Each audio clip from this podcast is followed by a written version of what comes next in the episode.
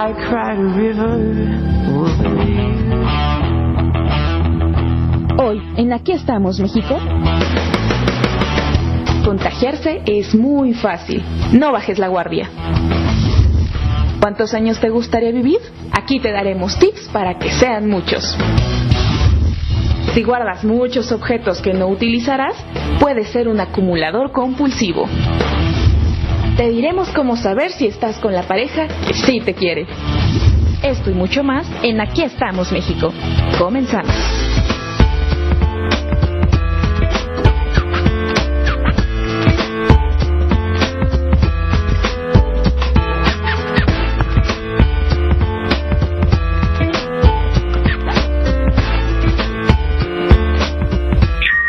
Muy buenos días amigos, ¿cómo están? Eh, les saludamos desde aquí, desde la Ciudad de México.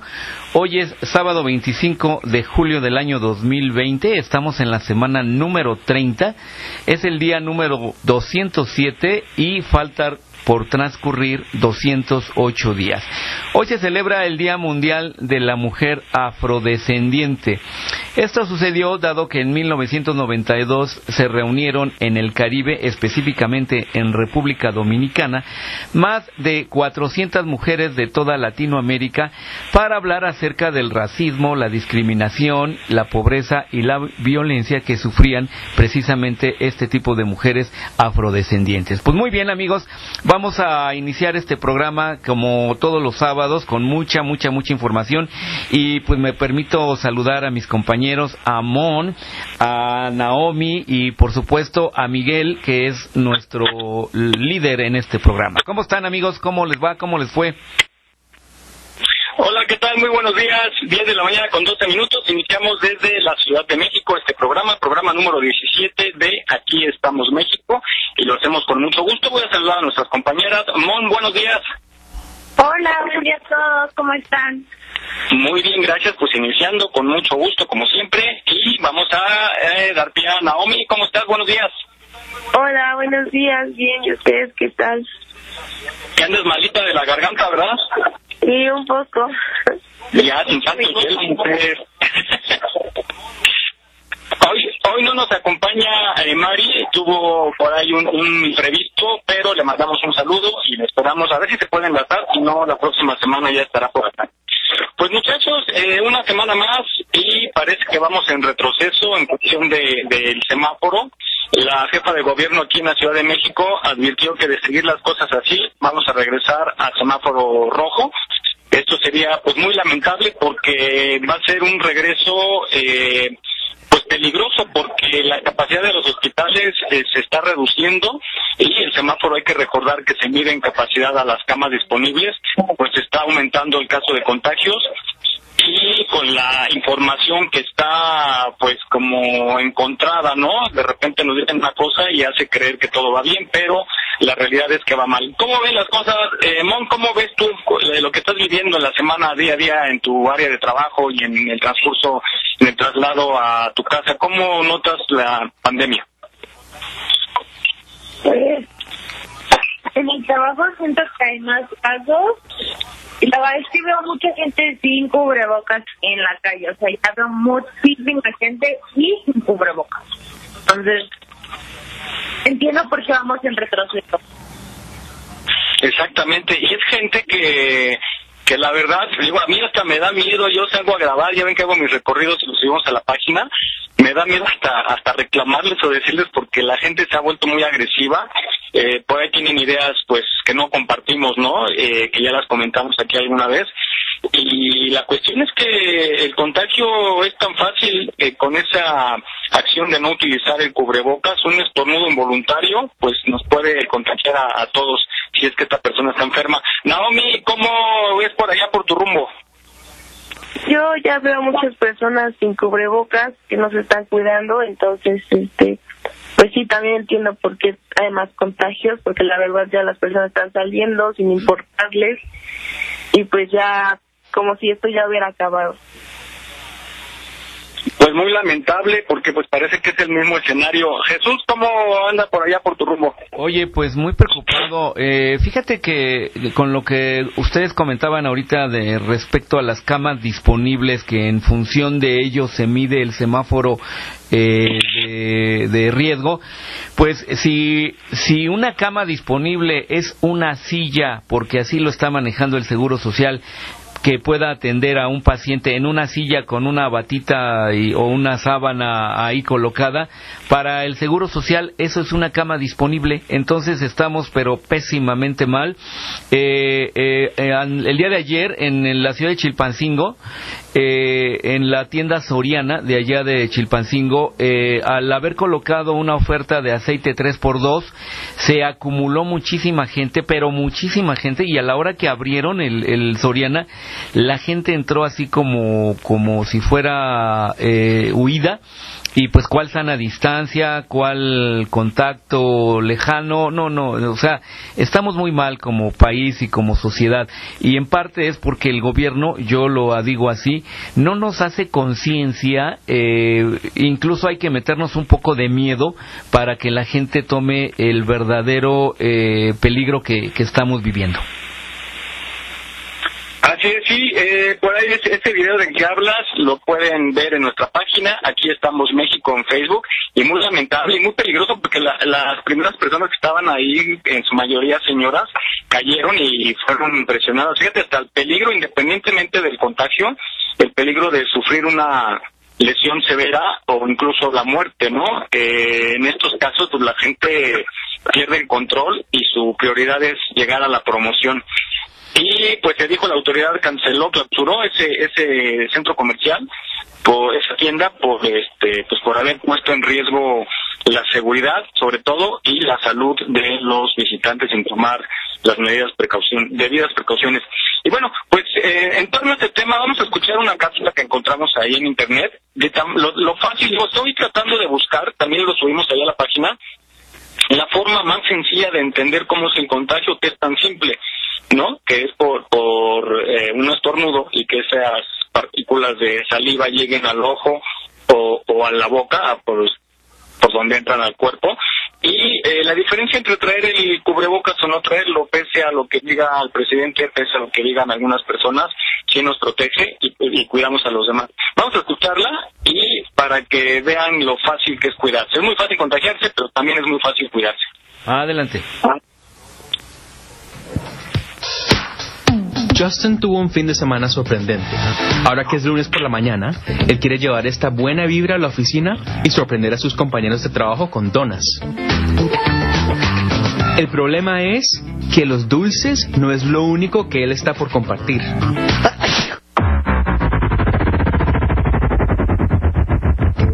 Justin no lo sabe, pero él se contagió de un germen en un concierto la semana pasada. Ahora él roció su caja de donas, sus manos y la puerta de la oficina con esos gérmenes. En tiempo real, mientras Justin da los buenos días a John y Ashley toma su dona favorita, una Boston crema, esos gérmenes tomaron un viaje hacia dos nuevos huéspedes, al frotar sus ojos y al tragar. Ya pasaron la puerta de entrada del humano y están listos para hacer su trabajo de enfermar a las personas. Un poco más tarde, Jorge llega con el correo. Justin le ofrece una dona y al sentir un cosquillo en su garganta, gira su cabeza para toser. Justin le dice adiós a George y deja más gérmenes a su paso. George comienza a hacer sus entregas y, como pueden apreciar, no hay un devuelva a ser remitente para aquello que Justin ha dejado a su paso. Todo lo que se necesita es tocar el correo contaminado con los gérmenes y luego tocarse la boca, la nariz o los ojos para que la persona quede infectada. Cuando llega el momento de terminar el día, Ashley lleva la infección hasta el tren. Ella no se ha lavado las manos en horas. Los gérmenes que cubren sus manos hacen una breve parada en la barra para sujetarse antes de encontrar un hogar en unas manos nuevas. Unos cuantos vagones más adelante, Justin tose de nuevo. En estos espacios cerrados, estas son malas noticias. Él y sus compañeros de viaje salen del tren y se dirigen hacia sus hogares. La propagación continúa. Pero, ¿qué pasaría si la mañana de Justin hubiera sido de esta manera? Estornudar en el codo. Y luego utilizar desinfectante de manos para estar seguros. Toser en un pañuelo y hacer un buen trabajo al desecharlo y lavarse las manos. Los compañeros de trabajo no tocan sus ojos, narices ni bocas en ningún caso. Al seguir estos pasos, los gérmenes de Justin podían permanecer alejados y desacelerar el ritmo de los contagios.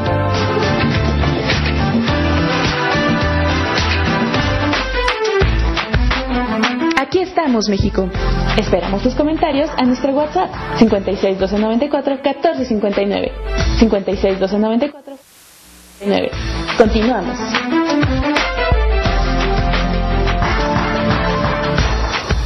Muy bien, eh, pues acabamos de escuchar una cápsula pues muy interesante, ¿no? De cómo cómo se logra este contagio y bueno, hay que cuidarnos mucho porque pues sí, efectivamente la, la situación está muy peligrosa y hay que estar bien conscientes. Eh, mucha gente a lo mejor piensa que porque están jóvenes, que porque ya les dio, que porque no creen, que porque están bien alimentados, no les va a dar, pero además pueden ser fuente de un contagio. Cuiden a sus seres queridos, eso es lo también lo más importante. ¿O, ¿Usted qué piensan, compañeros? A mí de verdad me da mucho coraje porque he tenido la necesidad de salir y cada vez es más común, y sobre todo en jóvenes, ¿no? Platicábamos ahorita fuera del aire, eh, comentabas tú Jesús, eh, que la- las chicas pues están jóvenes y, y, pues tienen más resistencia evidentemente a combatir, tienen su sistema inmune pues más más potente que nosotros los viejitos, ¿no?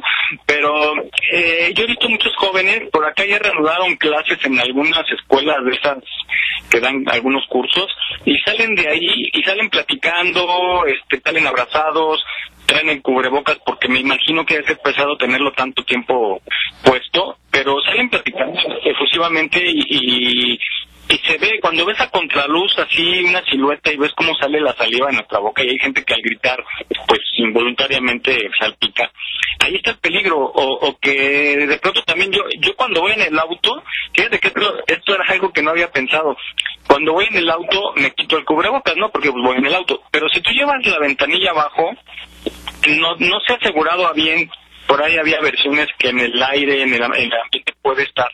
Y puede estar, yo creo, porque si alguien estornuda, imagínate que alguien pasa en otro carro y estornuda y está infectado, pues eso vuela y te puede caer. Entonces, ya circulo con el auto o con las ventanillas cerradas, porque sí es pesado traer tanto tiempo el cubrebocas, pero sí me da coraje ver muchos chavos que, que pues, no, no lo piensa, ¿no? Cuando uno es uno chavo, se siente invencible y uno es uno intrépido y piensa que no le va a pasar y a lo mejor son asintomáticos, pero bueno, hay que ser un poquito más responsables.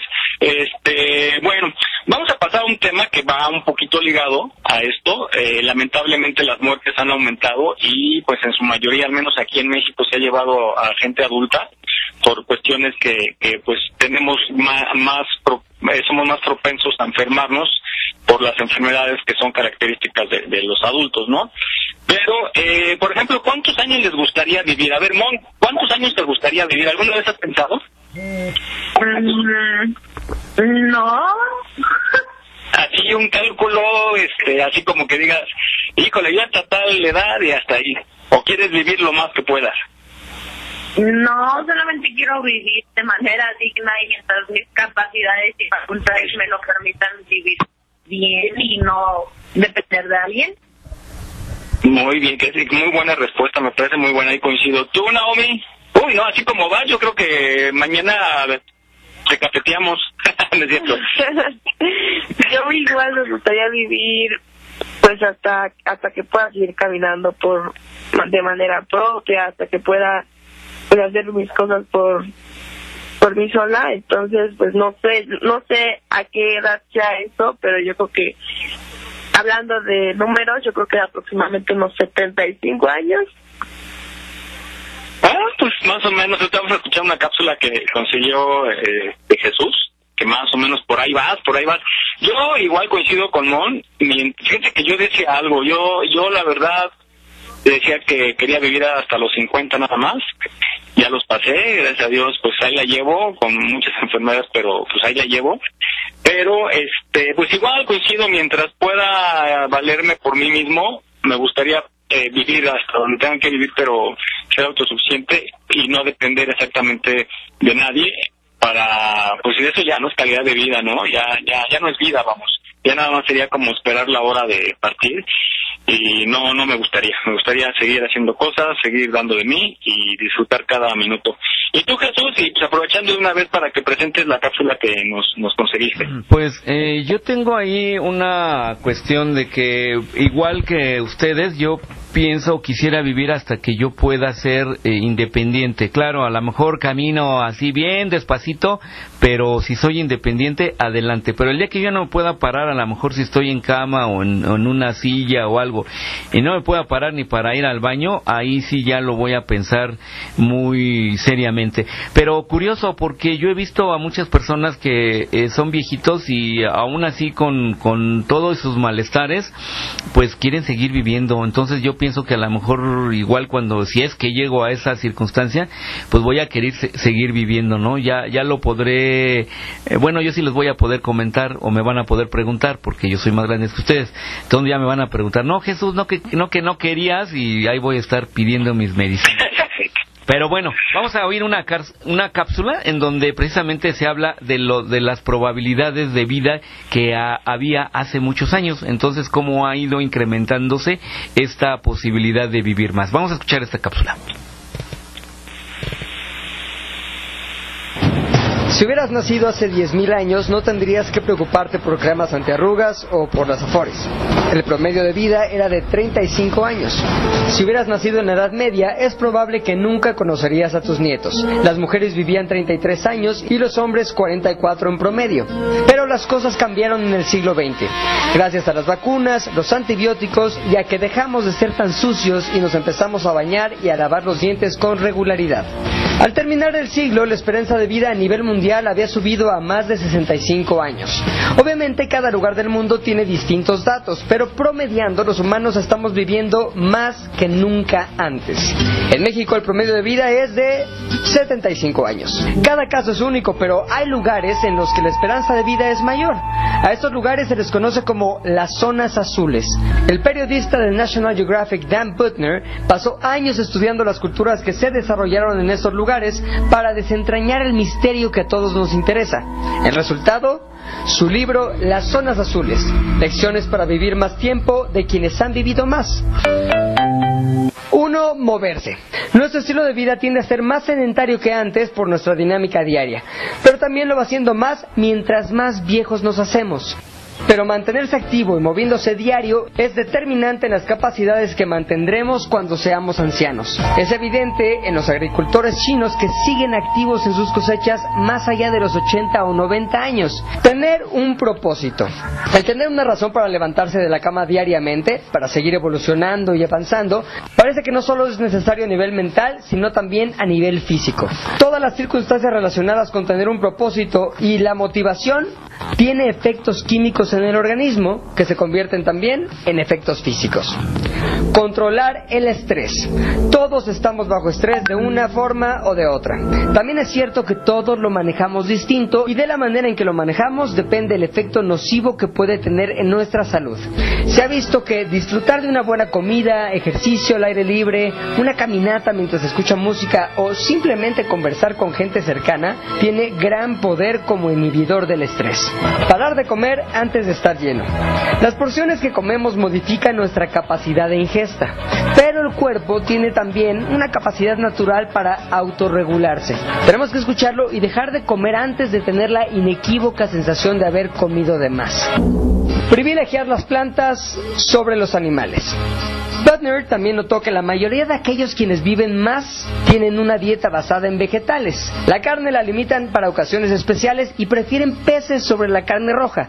Y si te estás preguntando qué onda con los postres o mis amadas salchichas, pues la mala noticia para los amantes de las comidas procesadas y altas en azúcar refinada es que los habitantes de las zonas azules simplemente no las consumen. Moderar el consumo de alcohol.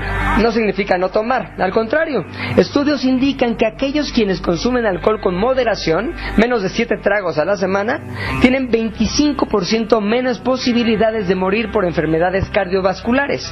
Pero si la aritmética se modifica hacia arriba, es decir, si crees que tomar tres chupes diarios le sirve a tu corazón, tu hígado y otros órganos pronto te recordarán que no estudiaste medicina. Crear una comunidad. ¿Sabes qué ayuda a combatir la hipertensión, la obesidad, la diabetes y posiblemente hasta el cáncer? Tener amigos, tener relaciones valiosas, duraderas, amorosas, llenas de buenos momentos y una sensación de apoyo mutuo. La soledad mata. Mantenerse cercano a la familia. Un sentimiento de pertenencia y los cuidados de tener una familia y tenerla cerca es otro de los poderosos nueve factores para la longevidad. No solo por una cuestión de estado de ánimo, sino por las implicaciones directas en los cuidados que se pueden recibir de un grupo tan cercano como el de la familia. Una vida social activa. Compartir las cosas relevantes de la vida, hacer fiestas, compartir comidas, hablar con los vecinos, conocer al de la tienda, comentar el clima, chismear. El ser participante activo en la vida cotidiana es el punto número 9 para conseguir la longevidad. Tal vez ya estés llevando a cabo una, algunas o varias de estas actividades, pero si quieres realmente vivir más, no hay otra opción más eficaz que vivir mejor y más feliz. Aquí estamos, México. Esperamos tus comentarios a nuestro WhatsApp 56 294 1459. 56 294 1459. Continuamos.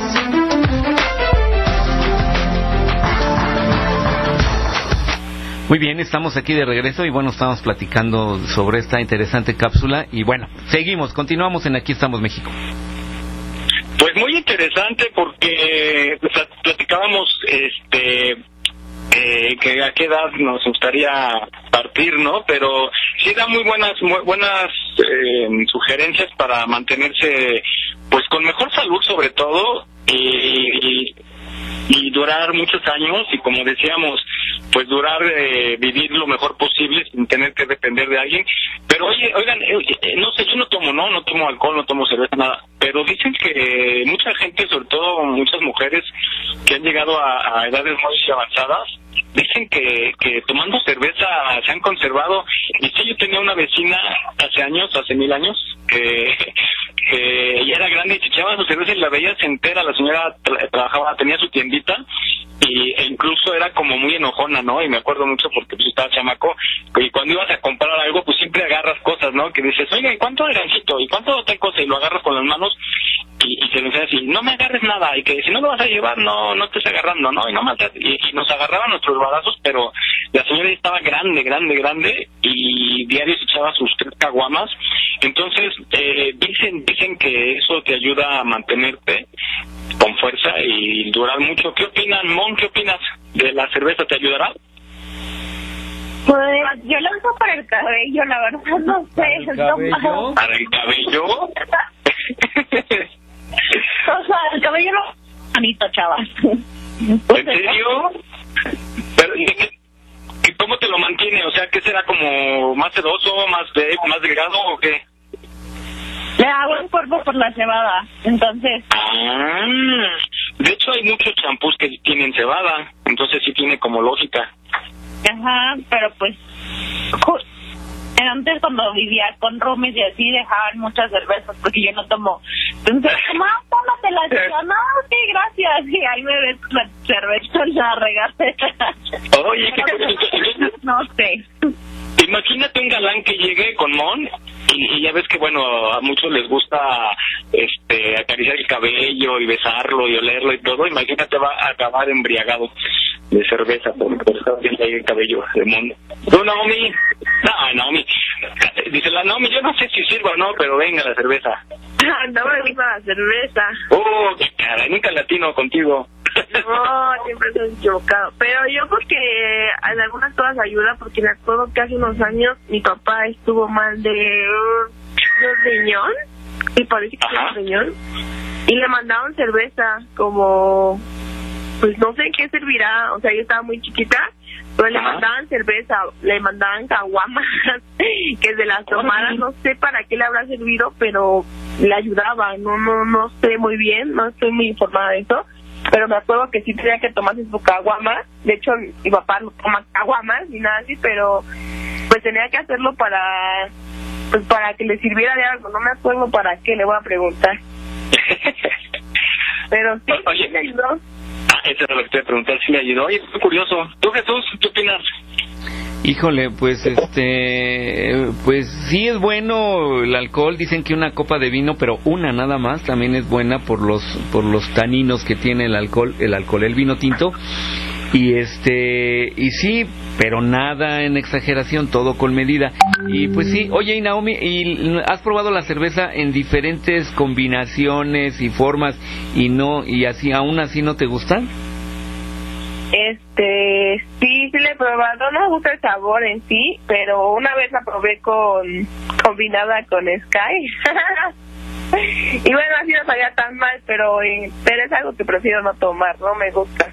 Está bien, está bien, pues en, como dicen, ¿no? En gusto se rompen géneros. Pero bueno, es, eh, que to tómese lo que quiera, nada más no abusen. Eso sí, nada más no abusen, todo con medida y pues adelante. Mira, lo que estoy leyendo de lo de la cerveza con los riñones dice que es que es un poderoso enemigo para las piedras en el riñón debido a que su alto contenido en agua y su efecto diurético. Ah, ya me salió una, un mensaje aquí. Sí. Pero bueno, dice que diurético, según, bueno, según hicieron estudios, y que sí ayuda, fíjate, para combatir las piedras en el riñón. No sé si de eso estaba enfermo tu papá, Naomi, pero... Sí, sí tenía piedras. Cálculo. Ah, ya. Mira, entonces, este, pues a tomar cerveza los que crean que tienen piedritas en el riñón. Sí, te ayuda. Muy bien. Oigan, pues vamos a pasar al tema de eh, los acumuladores compulsivos. Eh, ¿Ustedes son, ah, juntan, les gusta juntar algo? ¿Les gusta ir acumulando? No, Zapatos, Mon. pieles, joyas. Ah, bueno, las mujeres y bolsas, zapatos, Mon. Ay, se nos fue Mon. Naomi. Yo sí soy acumuladora. ¿Y qué acumulas? Pues, este, bueno, es que mi papá también es un poco acumulador, igual que tú, Jesús, como estábamos hablando fuera del aire, acumula este, metales, cosas así. Pero yo a veces eh, soy de que le veo un segundo uso a algo y lo quiero guardar, pero cosas, o sea, cosas que ya no sirven, ¿no? Bueno, que sí sirven a mi parecer, pero ya es basura. Así como cajas, como envases, este, yo a veces los guardo y digo, ay, no sé si lo puedo, lo puedo pintar y lo puedo hacer, este, pues no sé, estuche, ¿no? Entonces, este, pues yo siempre ando guardando cosas y ya mi mamá me prohíbe guardar, o sea, ve que ve que algo está funcional, que dice, ay, esto lo puedo guardar y me dice, no, no, tíralo, tíralo. Entonces sí, soy un poco acumuladora. ¿Tú, Jesús? Sí, no, yo Ah, también perdón. acumulo, pero yo con la con la idea de que algún día lo voy a necesitar y pues dice por ahí un dicho de que cosa que no ocupas en un año, año y medio, no la vas a volver a ocupar. Pero pero bueno, yo digo, pues al menos si tengo espacio, pues bueno, bu- trato de guardar y acomodar, eso sí acomodado, lo más acomodado que se pueda, ¿no? Pero aún así por mucho que pueda uno acomodar, se nota en la sobresaturación de cosas eh, y eso tampoco es bueno. Ya. ¿Tú, Mon, acumulas alguna, algún objeto, algún recuerdo, algo? Mm, no, o sea, maybe ropa, o sea, y porque me dedico a eso y porque en algún momento me saca de apuros para otros proyectos y así, pero la verdad es que no me gusta ser acumuladora. Muy bien.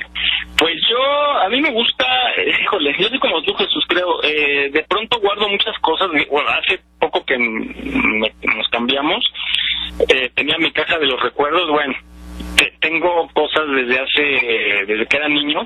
Y yo soy más por sentimentalismo, ¿no? Y algunas otras por utilidad también que de repente así sea un tornillo, tengo mi cajita de tornillos y, lo, y algo se le cayó, ¿no?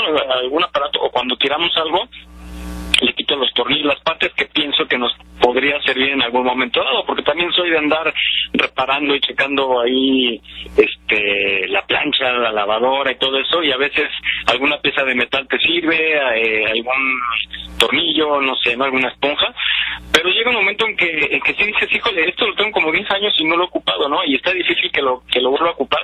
Me duele mucho, sí me deshago de eso, me decís también hace poco de muchas fotografías, eh, las capturé y todo, pero me dolió, me dolió mucho, y más que nada es por sentimen- sentimentalismo, pero hay gente que eh, lo hace por una pues una obsesión, ¿no? Vamos a escuchar una cápsula en donde nos dice realmente que es un acumulador compulsivo.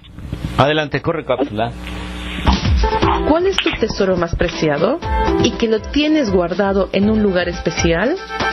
Todos, a lo largo de nuestra vida, guardamos con cariño algunos objetos significativos. Sin embargo, existen personas que guardan absolutamente todo tipo de objetos, desde pequeñas cosas como un papel hasta muebles o instrumentos musicales. Estas personas sufren del síndrome de acumulación compulsiva, también llamado trastorno por acumulación. Este trastorno está reconocido en el Manual Diagnóstico de Trastornos Mentales DSM-5 por ser una alteración psicológica vinculada con la acumulación de objetos y posesiones. Pero, ¿por qué sucede esto? Hasta el día de hoy no se sabe con exactitud por qué le sucede esto a algunas personas, pero se tiene claro que hay algunos factores que pueden incidir, como ser la personalidad y el temperamento, además de factores estresantes como la muerte de un ser querido o algún desastre natural. Las investigaciones demuestran que aproximadamente el 2 al 6% de la población estadounidense lo padece y que es más frecuente en personas mayores que en personas jóvenes. Entre los síntomas están que las personas que lo padecen adquieren objetos que no necesitan. Incluso en muchas ocasiones pierden la conciencia de qué cosas poseen, pudiendo tener entre sus pertenencias objetos dañinos para la salud. Además, que invierten en muchas ocasiones dinero que no tienen, lo que les genera problemas financieros. Por otra parte, se les dificulta desechar sus posesiones, además que suelen ser desordenados y vivir muy ajustados de espacio, debido a que tienen tantas cosas y no tienen dónde ponerlo, presentando dificultad para organizar sus pertenencias, por lo que dejan de hacer limpieza, lo cual a su vez afecta en su autocuidado e higiene personal. Finalmente, presentan un malestar que puede afectar en su comportamiento diario, aislándose cada vez más de la sociedad. ¿Qué hago si conozco a alguien que padece de acumulación compulsiva? Es importante la evaluación de un equipo de profesionales, debido a que si es que la persona padece este trastorno por mucho tiempo, puede llegar a presentar depresión o ansiedad, por lo que requerirán pastillas. Por otro lado, la terapia psicológica ayudará a encontrar el origen del problema y brindará las herramientas necesarias para que la persona pueda afrontar su problema. Aquí estamos, México. Esperamos tus comentarios a nuestro WhatsApp 56 294 1459. 56 294 1459. Continuamos. Muy bien, pues aquí estamos de regreso, estamos platicando de, de lo que hemos acumulado, ¿no? Digo, híjole, si, su- si, si la gente hablara de todo aquello que guarda, sobre todo lo relacionado con los sentimientos, eso creo que es lo, lo, lo que más, porque además de tener el objeto físico, eh, eh, lo tenemos mentalmente y a veces eh, no desapegarnos de lo sentimental que nos duele por algo, tampoco es bueno, pero en fin. Así es. Oigan, quiero mandar saludos a José Luis Jiménez Patiño, que siempre nos escucha y nos hace favor de compartir el programa. Eh, buen día, José Luis, gracias por estar con nosotros. Y, oigan, sí, efectivamente, yo platicábamos fuera del aire que Jesús lo más este viejo que tiene guardado es tu, es tu trajecito de bautizo. Mi, mi ropón de bautizo, eh, todavía lo tengo ahí, no sé ni en dónde está, pero de que lo tengo, lo tengo, ¿eh? Ahí acumulado en, en caja. Con el gorrito ese que parece de marinerito, ¿no? Eh, Pues no sé si tiene gorrito. no, a mí no, a mí no me pusieron gorri- gorrito, eso sí no, yo creo que, no sé por qué, pero eso sí no está, o, o quién sabe qué pasó, pero eso sí no lo tengo. A lo mejor lo ibas a romper con los cuernos. A lo mejor, oye, sí. Que tengo cuernos todavía. Oigan, este, no, pues yo platicamos también que yo lo que tenía, aquí entre nos, era la eh, caja con las cartas de las novias, bueno, exnovias, novias, así las que iba yo acumulando desde la primerita, híjole, y me dolió mucho deshacerme. Yo no era de cuando terminaba una romper todo y todo eso, sino lo guardaba y con mucho cariño. Pero pues llega un momento también que, que dices, pues ya, no, ya pasó, ya se casaron, ya, ya, y, y, y pues los que somos muy sentimentales, pues bueno, te traen muchos recuerdos, como decías, independientemente del objeto físico, te trae muchos recuerdos, ¿no? Pero ya también llegó un momento que para afuera, y, y este, ni modo. Oye, y tenías Eh, ahí anaqueles y anaqueles con- por orden alfabético, ¿no? A todas las de la letra A, la letra B, la letra C. De todas sus novias. Y... Era, era, era por, bueno, sí. Ya, ya ni me acuerdo, era una cajita de zapatos, o sea, no le cabía mucho. No, pero este, pero tenía hasta, hasta de los estos stickers que te, cuando te tapiezan el carro, ¿no? Así también, o sea, imagínate que, imagínate cómo era yo de, de enamorado, que hasta eso guardaba. Ya, Oye, aprendí que, esos detalles, ¿no? De que yo he visto como en tres ocasiones que anda circulando un automóvil lleno de posit ahí con te quiero, te amo, te adoro y ¡ay, qué lata, ¿no? Pero ya hay una empresa que se le paga eh, y ellos te hacen eso, o sea, te dicen, "Ah, dígame qué coche es, qué día lo quiere y ellos te hacen todo el show de tapizar el coche. No, no inventes. Oiga, ustedes, a ver, chicas, ¿ustedes qué es lo más loco que han hecho así por una pareja de para demostrar su amor? ¿No? Mm, nada. órale. Yo hablando que eres la más sentimental y todo, y mira, nada, es tan fría. mental, eso no significa que haga... Pero pues de ay, o sea, eres tan fría, pues con razón te dejan, mujer, o sea, eh, a ver, Qué bueno, ¿cómo soy? Que se vayan. Pero así a ver, el detalle más significativo que creas que hayas dado, así que, que estabas loca, loca y que dices, bueno, le voy a dar un detalle, o hacer un detalle, que te acuerdes. No. Híjole, no, Dios me libre de estas mujeres, de veras. No, hombre, qué insensible. Naomi. No, yo tampoco. Uh, no, no son de nuestra época, Jesús, No soy definitivamente. tan, Ándale. Son de tarjetas virtuales. tan demostrativa. ¿Tú, Jesús? No, A ver, sí. Yo creo que, bueno, No, no, en- no, a- a- solo dije que no. Hace muchos años pues no había teléfonos celulares, entonces una vez esperé como tres horas a una chica y este pues sí sí llegó a una así, o sea ella pudo haber pensado no pues no me va a esperar o sí sí me va a esperar, o sea qué tan segura estaba de que sí la iba a esperar y bueno sí tuvo algún inconveniente pero como no había celulares pues era el problema de, de esperar a una persona y ya ahorita actualmente lo más que espero son 10 minutos, 15 a lo mucho y pues ya, además porque ya hay celular, ¿no? Entonces eh, te avisan, oye, no voy o sí voy o esto lo otro, pero ¿y qué otra cosa? Ay, solamente una, una sola vez he llevado mariachis. Muy bien. Qué romántico, Jesús. Yo igual, creo que somos de la misma época. Eh, yo, varias cosas. O sea, yo soy, bueno, era, ya no, ya no. Soy de, era de mariachi, flores. Eh, me faltó deshacerme de botarga, yo creo, pero eh, alguna vez puse, eh, soy de los que ponía letreros en los puentes, así de te amo y eso, pero bueno, eso es en el periódico, este, ¿qué más? ¿Qué- Ah, o sea, to- todavía hasta hace poco, ¿eh? De sorpresas, así cuando, pues ya sea un ramo o, bueno, llegué a regalar estas así computadoras o algo, este, era de que en el cine le pedía, ah, no seas malita, pásame, está un trapo rojo en la cajuela, ¿no? Y ya cuando la abría, pues el letrero ahí de feliz, este día, ¿no? Y el regalito, el objeto, la foto, lo que sea, eh, la computadora o lo que fuera, y este, y así lo daba y grababa todo eso, todo eso lo tengo grabado, ¿no? Pero sí era así de, de, de conseguir el detalle a como diera lugar, de regalar orquídeas y este, eh, ma- mandarlo, ¿no? De que alguien lo llevara y todo, este, irme a, a lo- mire, tenía una novia que cumplía años el 15 de septiembre desgraciadamente, porque el mariachi te sale ese día, pero a precio de oro. Entonces yo tenía que ir a, ahí a Garibaldi a conseguir el mariachi, pero así como de, pues uno de tres elementos, ¿no? Porque sí está como carito y de, pedirles la de, la de dos elefantes, eh, así para que durara mucho, porque te cobran por canción. Entonces era ir hasta allá por el mariachi, traerlo y valía la pena. O sea, cuando estás clavado no te importa lo que gastas, ¿no? Sino el- la reacción del detalle. Pero así de intenso era, pero pues hasta que me enseñaron que, que no, que no hay que dar de más. No, bueno. ¿Por qué? Estaba bien. No, pues Veme aquí solo, solo y abandonado. No, el, con mis el- el- enfermedades. el dicho dice, ni todo el amor, ni todo el dinero. Pues se fue todo el amor y el dinero, amigo, porque ya me dejaron aquí. Como ustedes. Pasemos, pues muchos de esos, ¿verdad? Han de querer. Bueno, pues, pues pasemos a, a, a detalles y cosas valiosas y de de mucho mucho valor eh, sentimental incluso. No sé igual creo que ha cambiado esto Jesús. Eh, la cuestión de los autógrafos no de los famosos. Eh, yo recuerdo que mi papá trabajaba en mi papá trabajaba en relaciones exteriores y tenía mucho contacto con gente famosa y seguido me, me, me llevaba autógrafos de gente que incluso ni conocía pero bueno pues sabía que era importante.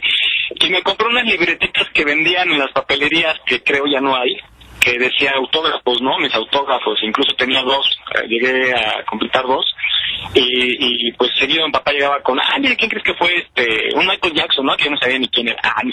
Bueno, llegaba un famoso y, y le pedía la firma, pero pues ya se ha perdido, ¿no? Todavía hasta hace, antes de la pandemia había firma de autógrafos que, que leían, pero ya es como era, como ya muy, un artista muy especial, ¿no? ¿Ustedes llegaron a, a recolectar autógrafos, Mon? En Disney también venden las libretitas para que juntes los autógrafos de todos los personajes. De tu hija. Gustaba de Mickey, de Minnie, de las princesas. ¿Pero tú llegaste a usarlo? Sí, cuando iba a Disney usaba mi libretita. Pero la verdad es que me da igual los famosos y cosas así. Entonces, cuando llegué a la Ciudad de México, pues obviamente encuentras a más famosos cada vez. Ajá. Y la verdad es que me dan igual. Oye, pero, pero, oye, Mon, pero ahí en tu trabajo, bueno, has de tener la oportunidad de, de inclusive la selfie, ¿no? La foto ahí con, con muchos famosos y, y creo que ahora Ay. se estila más la selfie que el autógrafo. Pues Exacto. la verdad es que, o sea, sí, con toda esa gente que me oigan, sí, pero la verdad no soy... La, la única, a la única persona que le he pedido una foto fue a Jorge Ramos, porque me... Ah. bueno, encontré... Él venía de Tijuana y él venía a cubrir lo del sismo del 2017 y me lo encontré así, iba saliendo de, de Álvaro Obregón y él acababa de llegar y como que estaba platicando ahí con muchas personas y me quedé ahí un ratito y luego ya le pedí la foto, pero de ahí en fuera no soy de andar pidiendo ni fotos ni autógrafos.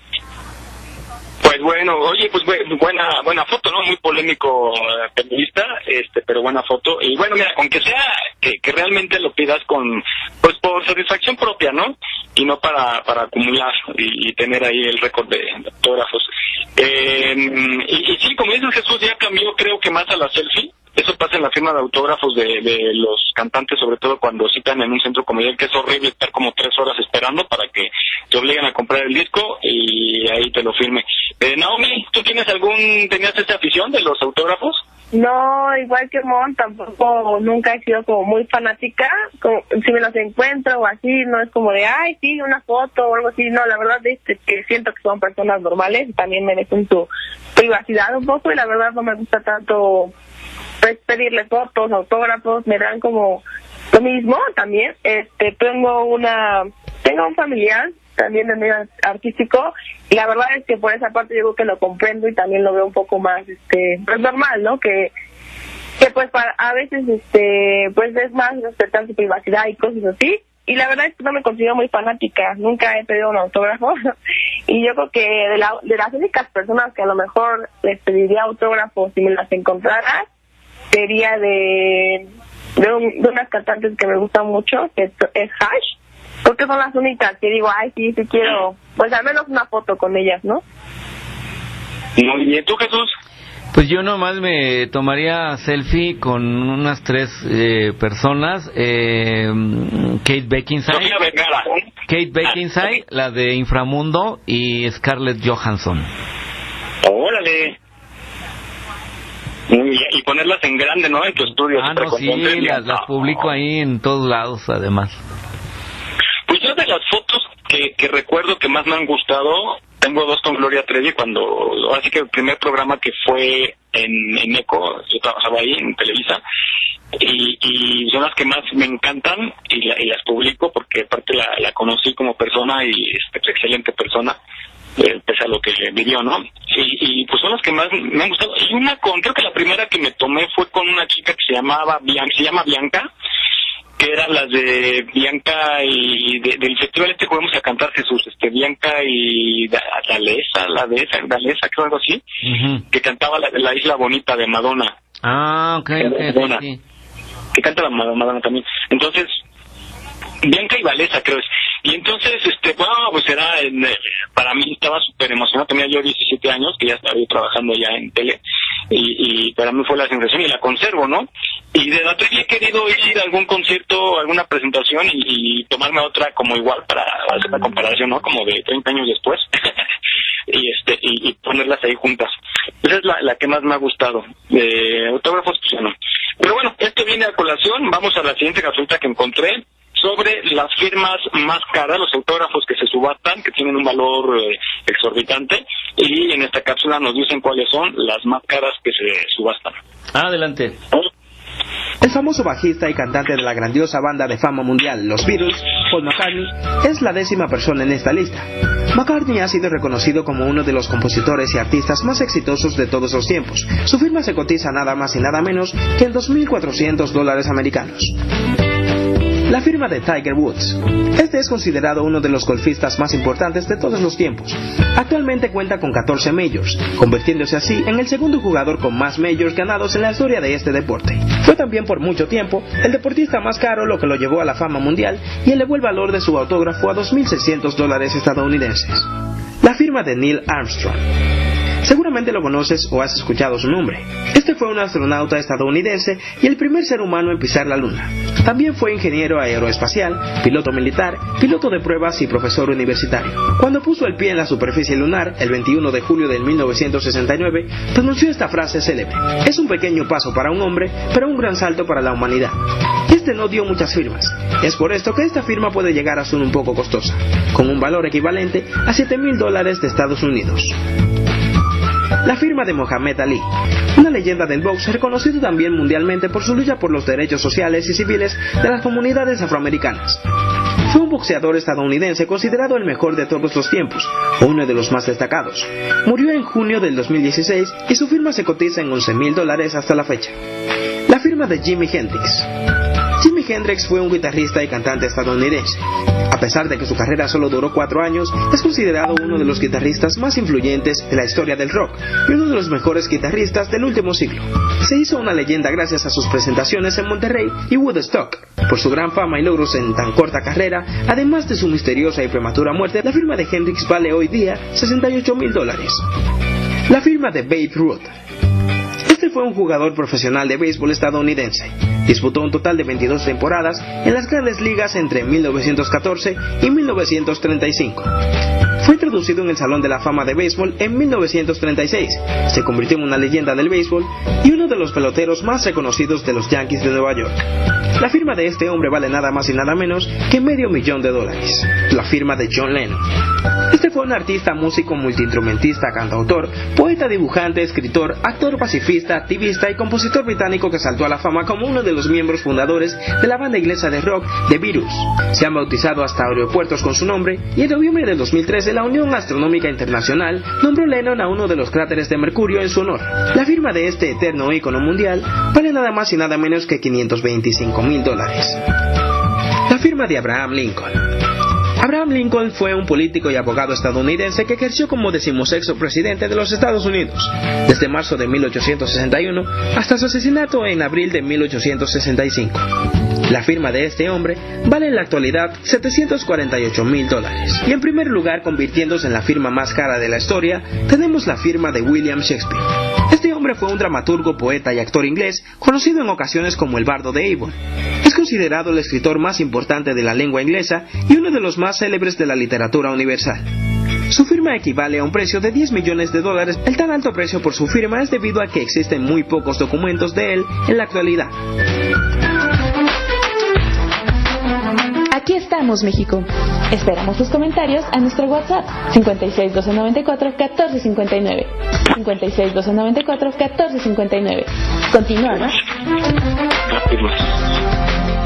Pues muy bien, regresamos, regresamos. Espero que algún día mi firma, además de mis compras, valga un poquito más y me pidan autógrafo. Bueno, ni, ni yo las voy a poder cobrar, solamente la gente que las tenga. Pero bueno, seguimos, seguimos, seguimos.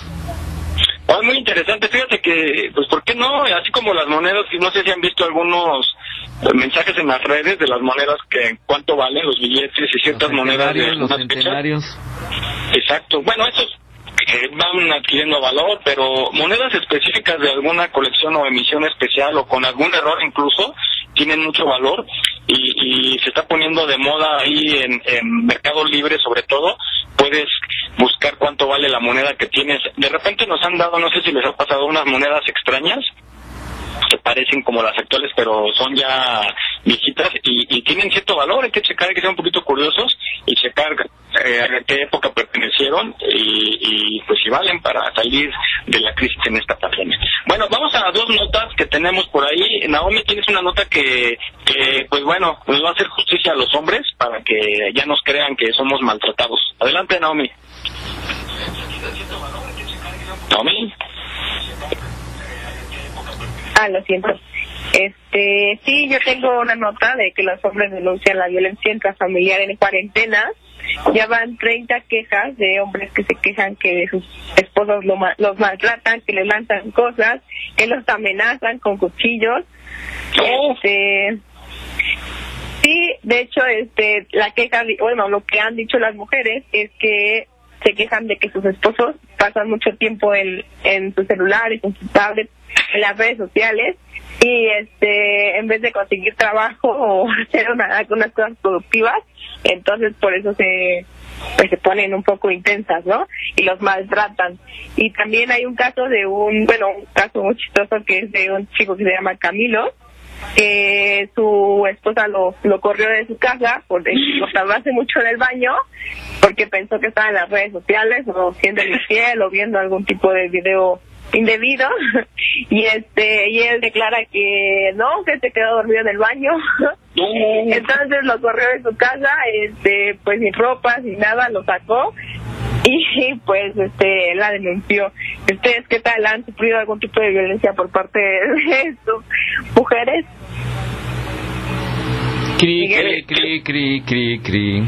Qué horror, oye, aparte que lo, lo sacó, dice- como dice Naomi, lo sacó en ropa interior y lo exhibió ahí en, en el patio, está, pues, qué, qué, qué mal, qué mal, porque no sé si después se arrepientan las mujeres, ¿verdad?, de lo que hacen, pero, pero pues qué mal, resuelvan sus diferencias, señores, porque sí es muy difícil lo que platicábamos al principio de la pandemia, ¿no?, que ya se esperaba este tipo de reacciones por el confinamiento y de por sí si vivimos en departamentos muy pequeños estamos muy propensos a este tipo de fricciones, pero este pues hay que mantener la calma porque así como vamos parece que todavía vamos para largo, ¿no? Sí, está, está estado complejo y, además de que eh, tan, ¿quién iba a pensar o quién iba a decir, no? De que después de que un matrimonio se casaron con la ilusión de estar juntos para toda la vida, etc. Y ahora que sí tienen que estar juntos a fuerza, pues el- la convivencia se torna pues complicada y violenta en algunos casos. ¿A ustedes, nunca, ¿Sí? ¿A ustedes nunca los han maltratado? ¿Han- ¿Les han pegado? ¿Les han gritado? Cosas así. Pues a mí, déjame recordar, así una pareja, no, no, no, no. Ha habido, no, no, no, así como a nivel de manejar lo que sea violencia, no, para nada, afortunadamente. Ah, Yo, yo sí, pero es que luego las mujeres se, se aceleran, o sea, eh, se enojan por algo y, y uno dice, no, no, en serio, no. O sea, también igual como bien, no al grado de abuso, de violencia, ¿no? Pero que sí se ponen así como que un poquito, y te dije, y esto, y por qué, creyendo, obviamente, que hay este algún tipo de infidelidad o algo. Entonces, este, ahí es donde se aceleran mucho y entonces, "Ch, tranquila, tranquila, a ver, eh, hablemos, ¿no? Antes de otras cosas. Pero bueno, fuera de eso no, maltrato, maltrato, maltrato, ¿qué dicen maltrato? No, ese sí, no, mejor eh, terminar esa relación y pues ya no funciona así, así no puede funcionar algo. Oiga, pero sí, sí luego, no sé si vieron por ahí un video que estaba en las redes, allá hay muchos, ¿no? Pero recientemente de chica que, que enciende el vehículo. ¿Por qué se desquita? Fíjate, esto es bien curioso, las mujeres se desquitan con lo que más quieren los hombres, creo que con el auto, ¿no? Este, que incendió el auto de la- del exnovio, de hecho era exnovio. Pero, ¿por qué? A ver, mujeres, ¿por qué siempre rayan y queman y maltratan el auto del, del, de la pareja? Mon. ¿Quién hace eso? Es una mujer obsesionada, enojada, celosa, resentida con la pareja y lo primero que hacen es maltratar el carro con el cuchillo y a quemarlo y a, y a romper cristales No sé. Mike, pregúntale a una de tus exnovias, porque yo si no hago esas cosas. Pero ¿por qué? A ver, eh, en serio, o sea, es una cantidad de, de casos que hay y tienden a hacer eso, a, a golpear con un bat, con, con un, pero con un, con, con algo. Y creo que van, tú Jesús, que, que eres criminólogo, criminalista también, que van y maltratan, ¿será ese el sentido como darte lo que más te duele, que, que el hombre pues cuida mucho su carro y eso? ¿Será por eso? Sí, claro, pues hay hombres que, incluso, hay hombres que sí efectivamente quieren más al carro que a su mujer, incluso que hasta a sus hijos, ¿no? Eh, entonces, eh, bueno, hablando de, en este caso de mujeres, pues el desquite es, y es una manera natural, ¿no? De, de eh, dañar aquello que más quiere la persona que sentimos coraje por esa persona. Entonces, como tú bien dices, con martillos o con algo le rompen el vidrio o les rayan el- la pintura o les rompen todas las vestiduras. Sí, es algo, es algo hasta cierto punto normal. No. Pues bueno, chicas. Es normal, no, no. Sí, no, así es, bueno, es, es común, vamos, que pase eso ya en un caso de, de obsesión, ¿no? Pero pues, chicas, mucho cuidado porque también... Bueno, Hay- no, hay eh, sí, efectivamente, es normal en las personas que tienen un problema, o sea, personas que, so- que tienen celotipia. Como que lo más recurrente, digamos. Ándale, ¿no? em, eh, quizás sí fue lo más recurrente en las personas que tienen celotipia, la celotipia entendida como unos celos exageradamente enfermizos, este, y entonces eh, las mujeres y también los hombres, ¿no? Se desquitan, y, eh, ha habido casos en donde los hombres les tiran todos los zapatos y con tijeras les rompen todos los vestidos a su esposa, así con tijerita, órale. Yo creo que el hombre, el hombre se va más sobre la belleza de la mujer, ¿no? Incluso ya en grado extremo y peligroso, muy violento, el, el- el echarle ácido en la cara, ¿no? El cortarles la cara, el, el, el hacerlas que pierdan esa belleza porque es lo que más le duele, cortarles el cabello. Sí. Es por eso la violencia física, entonces, o sea, quieren acabar con que con la belleza, con la Eh, imagen. sí, exactamente, pero pero es, es diferente, ¿verdad? Como la mujer se va más como sobre, o, o con el celular, o sea, como para que no haga citas, como para que no salga con, con alguien más. Creo que por ahí va ese esa intención de la mujer de, de irse sobre los objetos que más valora el hombre, y el hombre es al revés, creo que es sobre, sobre la persona, sobre la belleza de la mujer. Pero, pero, Y- ah, Ahí, ahí, pe- perdón, ahí yo creo que va por la por la fuerza, ¿no? La mujer como no puede ponerse a- a- a- en igualdad de fuerza con el hombre, pues dice, ahora que no me ve, este se va al estacionamiento y ahí se desquita con el coche. Eh, y el hombre en abuso de la fuerza se va más sobre causar un daño hacia la parte física de la belleza de la mujer. Exactamente, pero pues chicas, cuidado si van sobre el carro porque también hemos visto muchos videos en donde se equivocan, equivocan de de carro. coche. y, y bueno, eh, tengan cuidado nada más si llegan a ese extremo, que esperemos que no. Pues vamos a la siguiente cápsula, Jesús, que tú encontraste y que va muy ligado porque también entre entre pues las parejas luego hay ofensas muy fuertes cuando se utiliza ya la, la- lo que llamamos la grosería, el insulto.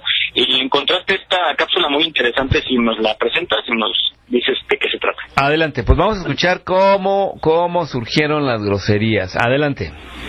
Ahora sí, pequeño pedazo de... Querías saber de dónde vienen las palabrotas que dices todos los días con tu cosa boca de marinero. Pues tienes mucha suerte, porque hoy te explicamos quién inventó las groserías.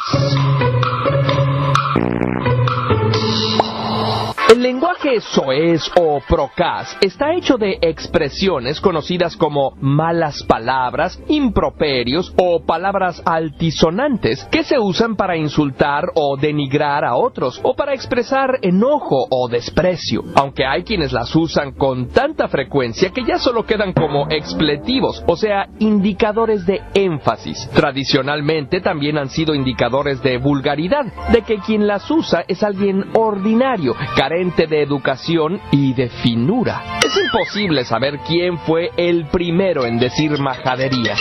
Se inventaron mucho tiempo antes de que existiera la escritura y no queda registro, aunque muchas palabras que hoy consideramos malas no siempre fueron groserías y muchas que eran groserías antes ahora no lo son, todo indica que los vocablos injuriosos han existido desde que inició la expresión humana. Todos los idiomas y todas las culturas tienen un vocabulario soez.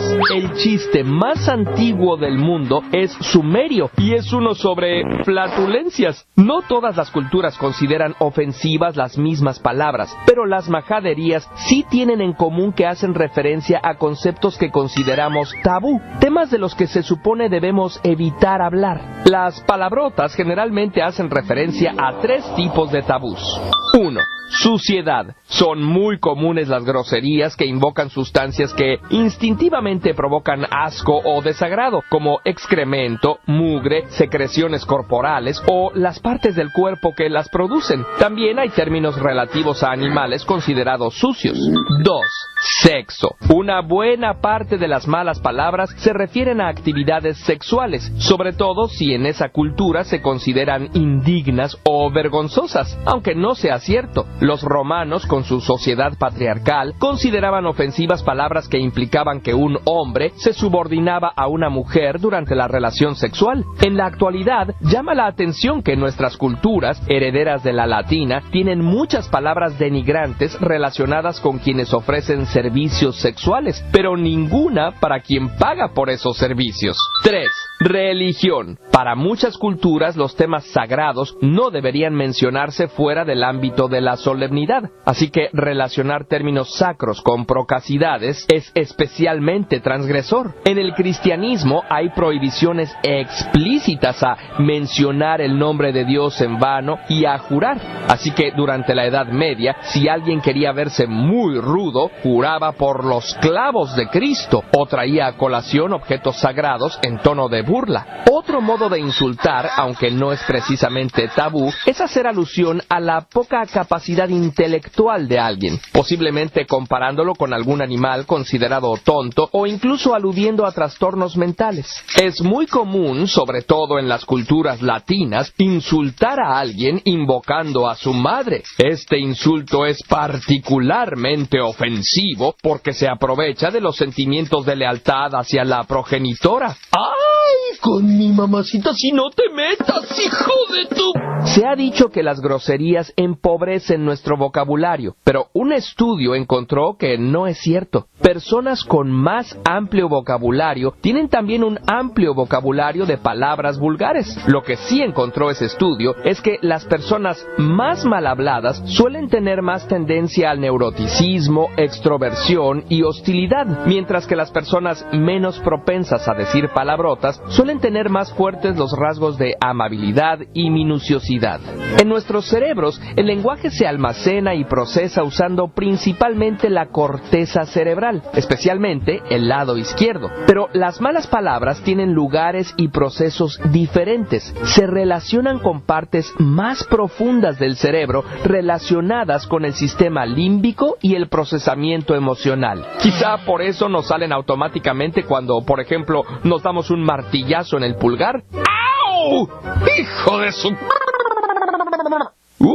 Y muchos estudios demuestran que esos expletivos tienen efecto analgésico, ayudan efectivamente a aliviar el dolor, sobre todo si la persona no los acostumbra a usar cotidianamente. Por cierto, esos símbolos que en los cómics representan groserías sin tener que escribirlas se llaman Grolix. Fueron bautizados así por el autor de Beto el Recluta, Mort Walker, y muchas palabras ofensivas se pueden sustituir por eufemismos que empiezan de manera similar. La palabra hostia, por ejemplo, muchos la han sustituido por ostras y nadie se escandaliza por escuchar caray o recorcholis, aunque su origen sea muy vulgar, al parecer relacionado con el órgano sexual masculino. Para insultar no siempre se necesitan palabras procaces, se puede hacer con creatividad, como el célebre capitán Haddock de la historieta belga Tintín.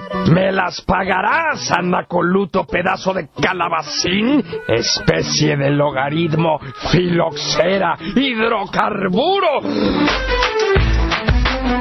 Aquí estamos, México.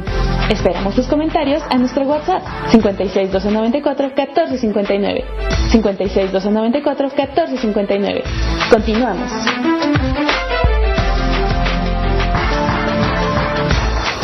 Muy bien amigos, pues acabamos de escuchar este por qué decimos groserías y cuáles son las groserías y de dónde nacen, pero bueno, muy interesante esta cápsula para que pues por lo menos si las van a decir pues sepan por qué y de dónde vienen.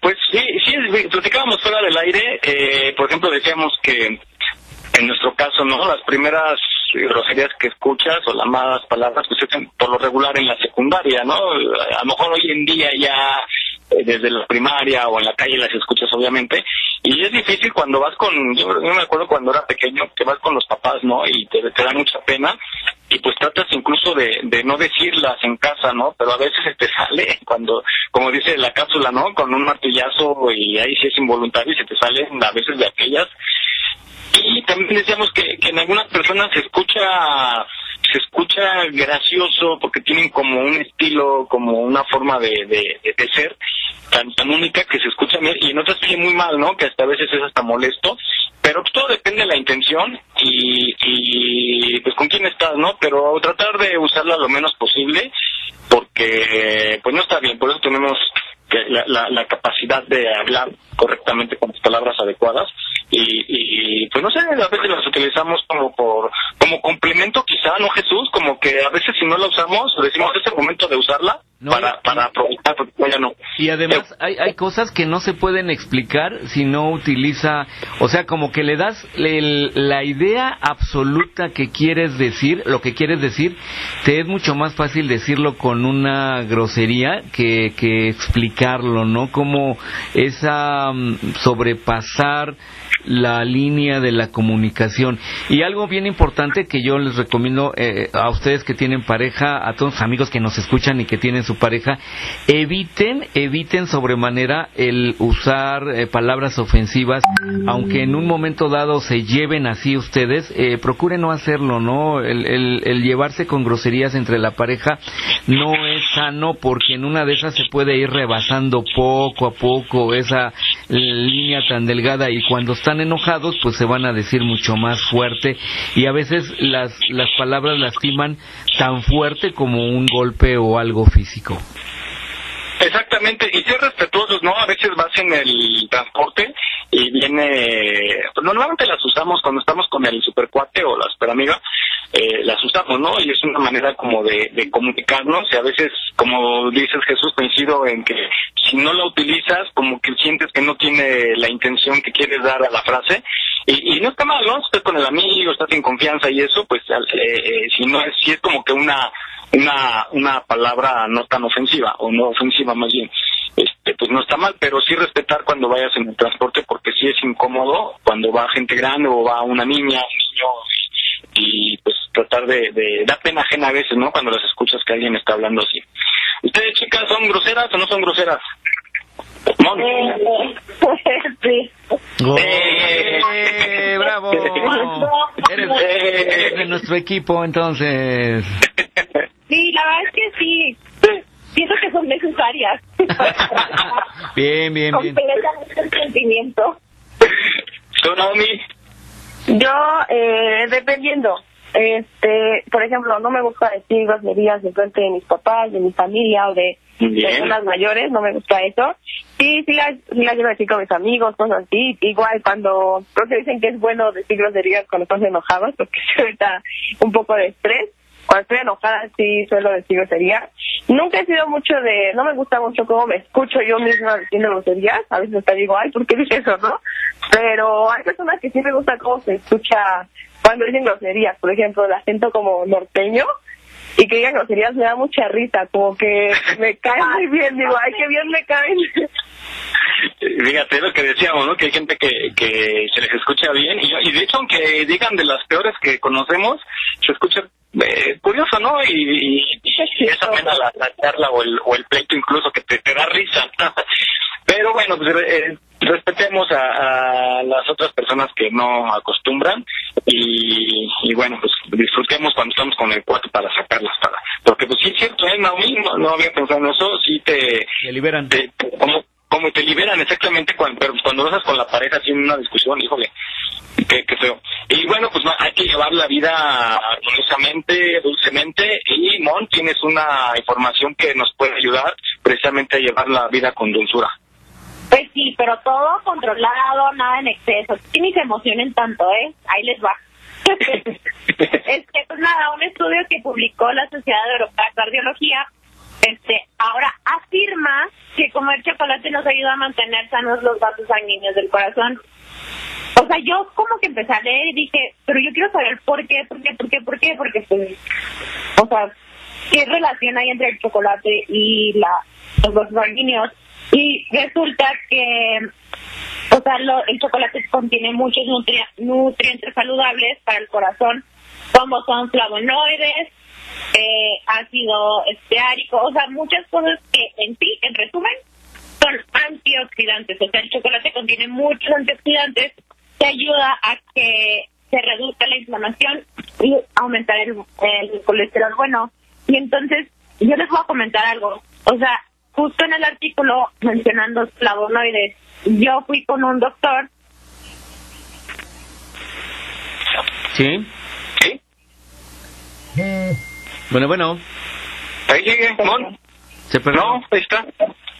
Sigue, sigue conectada. Pero bueno, eh, eh, pues es la mejor eh, receta, creo, para buscar la reconciliación. Pues es lo típico, ¿no? Que dan las parejas a, su novio o novia para eh, demostrar el amor. Eh, voy por Mon Jesús. Eh, ¿Qué opinas del chocolate? Ay, ahí está, espérame. Bueno, yo yo quiero comentar algo. Creo que el chocolate es bueno. Yo yo he conocido una, unas personas que les sirve para la depresión. Creo que es algo que te ayuda, ¿no, Jesús? Sí, de hecho dicen que comer eh, eh, ante un rompimiento hay que ver películas de películas de amor y un litrote de helado de chocolate para que se nos pase rápido el, el sufrimiento. Bueno, yo sí he conocido un caso que, que sí le dio el chocolate y de hecho le hemos regalado muchos chocolates porque es una persona muy depresiva y al regalarle chocolates, pues sí, o sea, sí les funciona y la verdad es que es bueno, ¿no? Sí, pues activa, tiene algunas funciones que activan la, la, el producir dopamina y la dopamina, pues eso nos ayuda a, a- le dicen que es la hormona de la felicidad, ¿no? Y entonces hacer un poquito más llevadero nuestras penas emocionales. Creo que ya volvió Mon. Ya volvió. Mon, Mon. Ah, adelante, entonces nos estabas hablando del chocolate, adelante, adelante. Digo que contiene muchos antioxidantes que son buenos para los vasos sanguíneos, te ayuda a circular la sangre, a tener mejor oxigenación y pues nada, o sea, claro que tiene sus beneficios. Dicen que es bueno que lo coman por lo menos una vez a la semana y claro, como todo en exceso puede ser mal, porque obviamente el chocolate tiene este, grasas, leche, azúcar, y calorías. Entonces, pues nada, todo en exceso hace daño. Lo recomiendan una vez a la semana, creo que está bueno.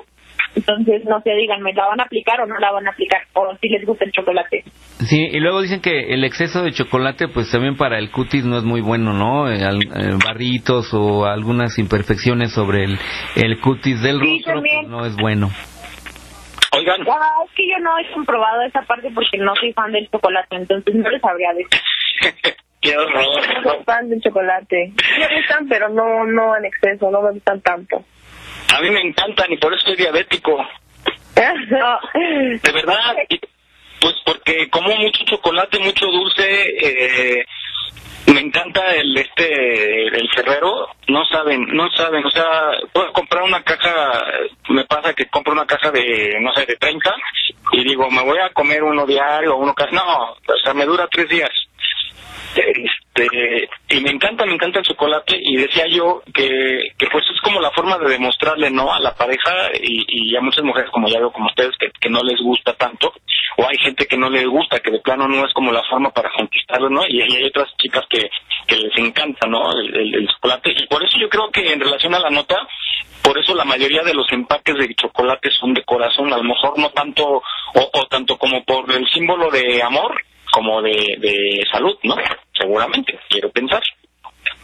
Bueno, pues, eh, pues hablando de parejas, encontré esta, este, este eh, audio de unos tips para saber si estás realmente con la pareja adecuada, con la que te conviene o con la que buscabas, o de plano no, porque hay veces que estamos con alguien y que por más que eh, pensamos que, que nos quiere, es lo opuesto, ¿no? No nos quiere y, e insistimos, insistimos y pues hay señales que nos dicen que ahí no es el lugar correcto, entonces si tiene algunos de estos de estas características o así que de estos síntomas, pues mejor dígale adiós y búsquese la adecuada. Vamos a escucharla. Oye, sí, como que uno se da cuenta, ¿no? Eh, digo, ahorita de, nomás quiero comentar esto, ¿no? Como que uno se da cuenta a veces cuando la relación no está funcionando bien, pero la parte emocional, eso se da, la, la, la, el hemisferio intelectual de nuestro cerebro te dice, oye, no, eso no va a funcionar, no, no, no le sigas ahí, y la parte emocional de nuestro cerebro, eh, en ese lado nos dice, sí, tú échale ganas, este, vas a poder, eh, pero normalmente le hacemos le hacemos caso a la parte emocional y la parte intelectual la, la dejamos a la... Tú no sabes, tú no sabes nada. Pero bueno, vamos a escuchar esta cápsula.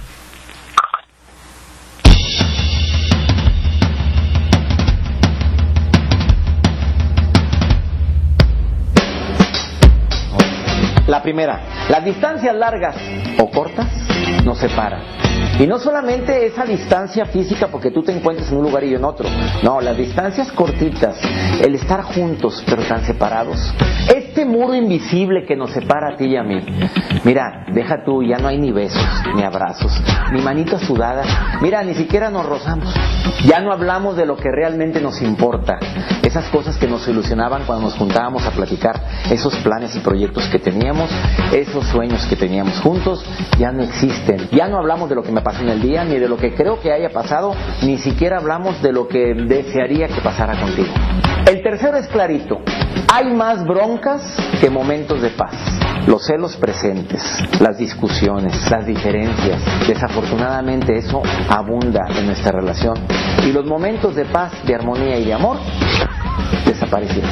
La cuarta, clarísimo. Anteriormente teníamos sueños, ilusiones a largo plazo, pero ahora ya no existen. Planeábamos a futuro, pero siempre los dos. Siempre recordando la primicia de que en cualquier relación hay tres espacios. Tu espacio, mi espacio y nuestro espacio. Pero en nuestro espacio siempre había planes. Y ahora no. La quinta, cuando ya hay desconfianza. ¿Tú sabes que la confianza se tiene o no se tiene? No se vale decir, tengo tantita confianza. Sí, sí confío. Bueno, no siempre. Bueno, no es que desconfíes, simplemente ha habido motivos que los cuales sí ha habido tantita desconfianza. Ay, por favor, por supuesto. ¿Que se tiene o no se tiene confianza? ¿Y sabes qué? Cuando existe desconfianza, el amor se desmorona. La sexta, todo lo que admiraba en ti ya no existe.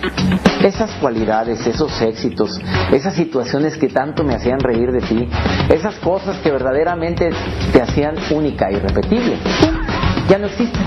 La séptima y última. Mira, esta es muy clásica y desafortunadamente para muchos muy difícil de entender.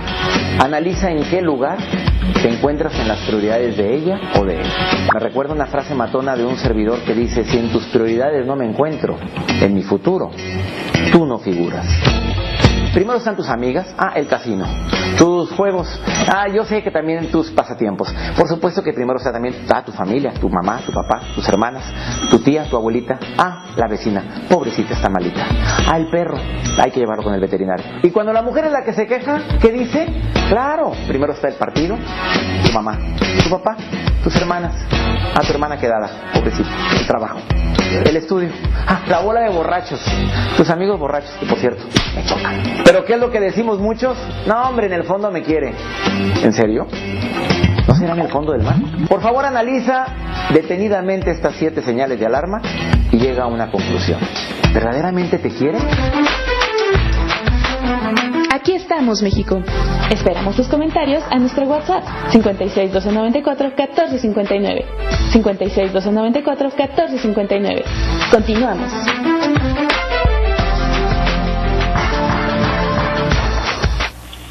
Muy bien, pues aquí estamos de regreso y qué es cierto, ¿no? Lo que mm, señala esta cápsula, ¿no? Cosas que no debemos decir.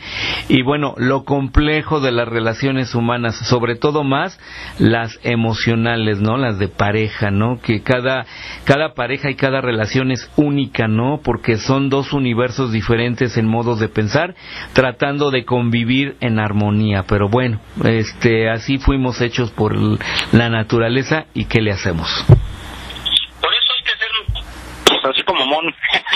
yo, yo cuando veo, por ejemplo, cuando veo que, que lo mismo le da que le invites a tomar helados a la vuelta o que invites a ir a un viaje a Dubái y que te diga sí con la misma intensidad, ya valió ya mejor retirarse de ahí. Y estoy viendo ahorita justo una, una amiga, una que dice mi amiga, Alejandra Ortiz publicó hace unas horas un, una, un, un grafiquito que dice, decir adiós también cuenta como amor.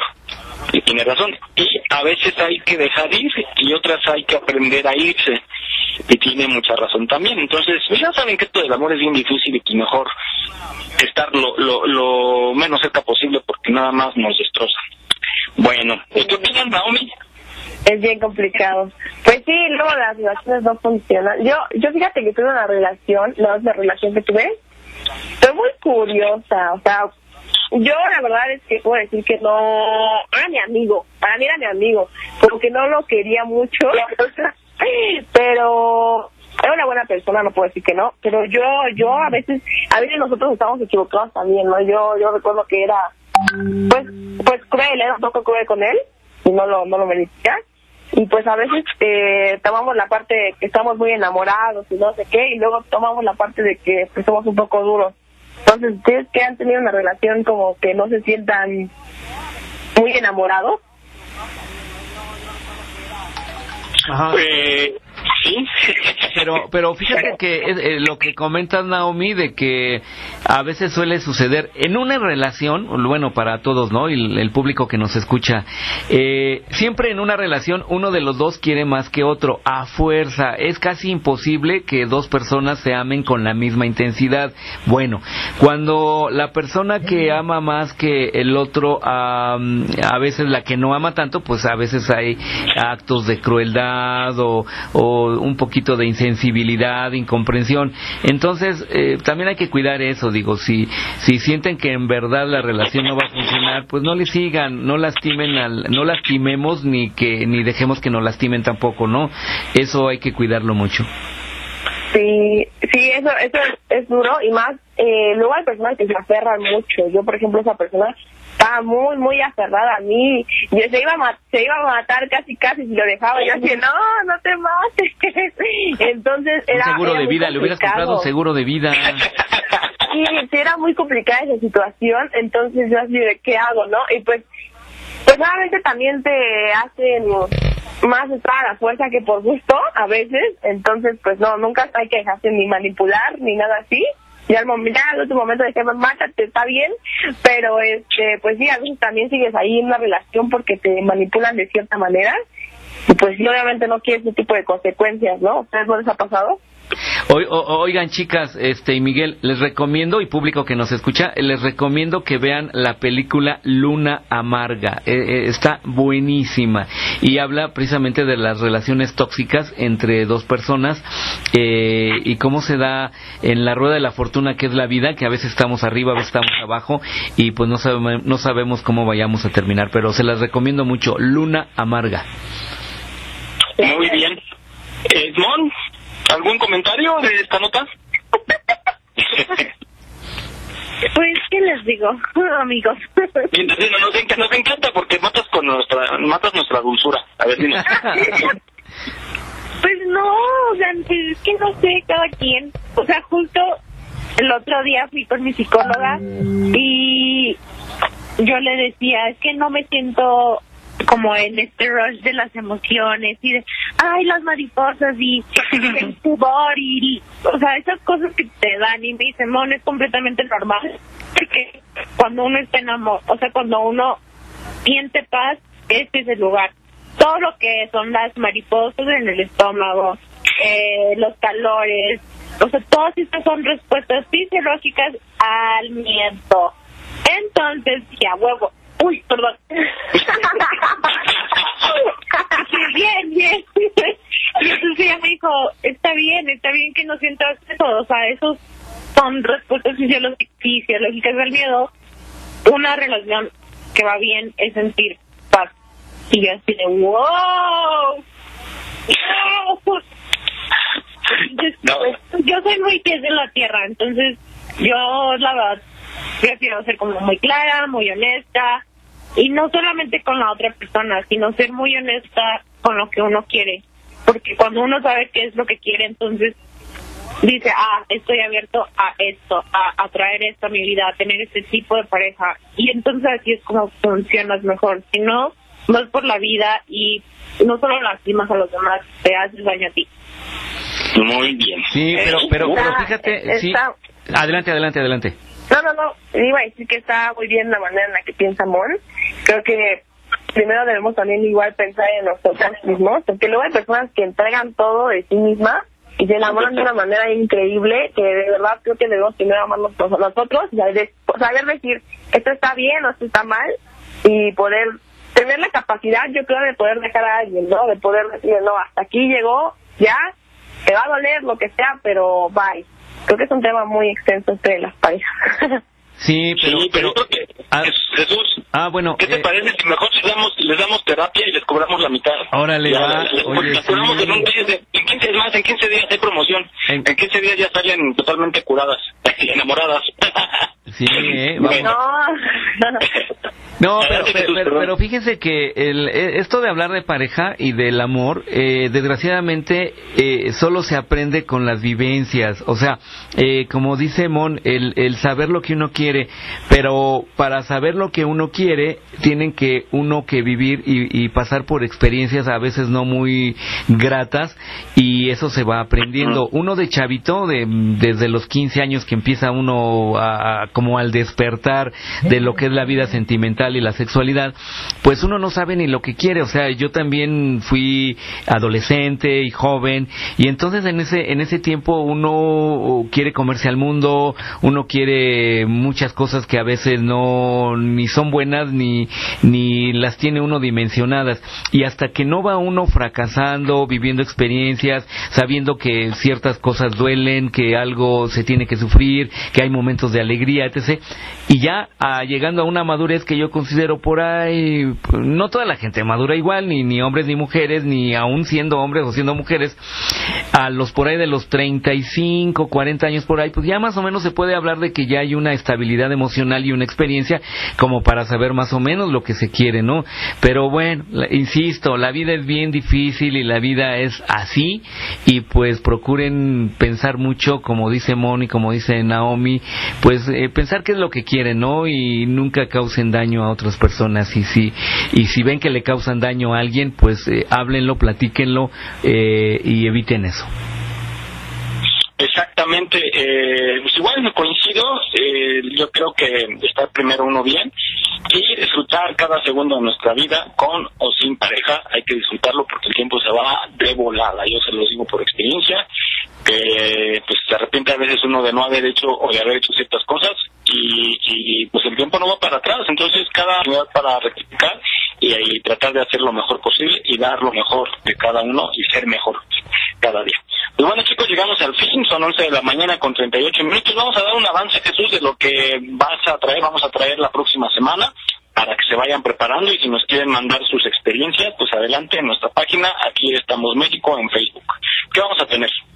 Pues bien, vamos a buscar información relativa a los fenómenos sobrenaturales, a algo así como los espantos, las leyendas y tradiciones del México antiguo, de que la llorona, el nahual, etc. Y pues de a ver si logramos encontrar eh, fenómenos paranormales actuales, ¿no? Y también vamos a hablar pues de algo relacionado con los ovnis, ¿no? Las abducciones y los eh, contactos extraterrestres del tercer eh, y cuarto tipo para pues que la gente se entere un poquito de esto y pues por supuesto también nosotros. Y esos testimonios que, que dicen luego algunas que vino un extraterrestre y la embarazó, ¿no? De- o, o que el Espíritu Santo, que bueno. No, y había sido, tener- había sido el chambelán, ¿no? De la quinceañera, ¿no? Y- fue, fue este bueno fue cosa de paranormal no y bueno y muchísima información y entretenimiento y amor y desamor y buenos consejos y malos consejos también porque no hay que vivirlos para experimentar de todo en esta vida gracias y pues vamos a despedirnos mon Bye, bonito fin. Cuídense mucho y usen cubrebocas y ya no salgan si no es necesario. exactamente y muy, muy buen consejo eh, Naomi Que tengan un buen fin de semana, cuídense mucho y nos escuchamos la próxima semana. Muy bien, que te mejores, y te mejores y pues aquí nos escuchamos la próxima semana. Pues gracias a quienes nos escucharon a través de radioyus.com y regresamos eh, la próxima semana. Sigan disfrutando la música de esta estación y recomiéndenos, por favor, para que estemos con más gente la próxima semana. Adelante, Jesús, terminamos el programa número 17 de este sábado. Pues muy bien, muchas gracias a todos nuestros amigos que tuvieron el tiempo, las ganas y la dedicación de escucharnos el día de hoy.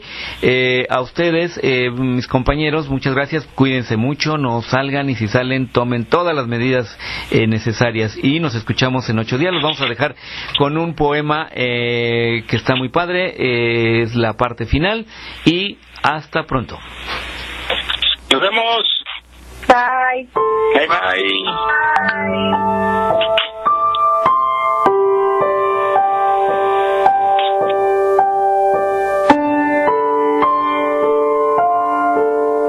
Quiero que sepas una cosa. Tú sabes cómo es esto.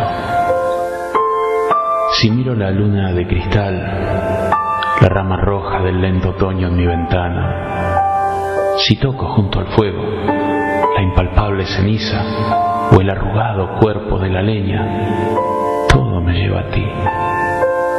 Como si todo lo que existe, aromas, luz, metales, fueran pequeños barcos que navegan hacia las islas tuyas que me aguardan. Ahora bien, si poco a poco dejas de quererme, dejaré de quererte poco a poco. Si de pronto me olvidas, no me busques, que ya te habré olvidado. Si consideras largo y loco el viento de banderas que pasa por mi vida y te decides a dejarme a la orilla del corazón en que tengo raíces. Piensa que en ese día, a esa hora, levantaré los brazos y saldrán mis raíces a buscar otra tierra. Pero, si cada día, cada hora, sientes que a mí estás destinada con dulzura implacable, si cada día sube una flor a tus labios a buscarme, ay amor mío, ay mía, en mí todo ese fuego se repite, en mí nada se apaga ni se olvida, mi amor se nutre de tu amor, amada, y mientras vivas, estará en tus brazos, sin salir de los míos.